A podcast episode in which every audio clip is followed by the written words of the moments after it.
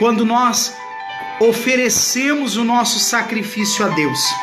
É um culto racional ao Senhor. E aí, amados, tudo muda.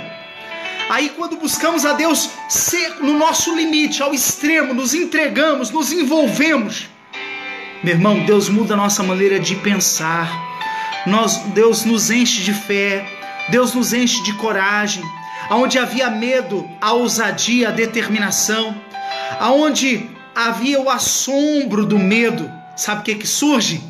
Coragem, ousadia, porque você fala, eu não vou me conformar com esse mundo. Deus é Deus.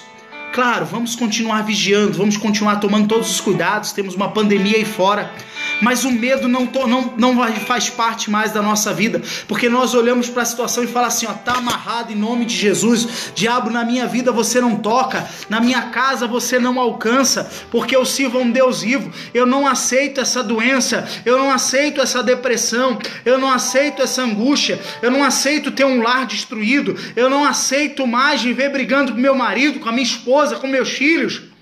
Eu não aceito, eu não me conformo, eu me revolto. É, é assim. Porque nos enchemos de Deus. E aí quando nos enchemos de Deus, quando buscamos a Deus, Deus é tão, Deus é tremendo. Deus é grande. Deus que é grande, para caber dentro de mim, ele diminui. Olha como Deus é simples, Deus é humilde. Deus é maior do que eu, mas ele mora dentro de mim. Casa que ele escolheu para morar não é do tamanho dele, mas ele ainda assim se aperta para ver dentro da minha pessoa, para ver dentro da sua pessoa. E me diz para não me conformar com esse mundo, porque eu sou pequeno, mas ele é grande e habita em mim. Então, se ele é grande e habita em mim, se encha de coragem, porque Deus é contigo.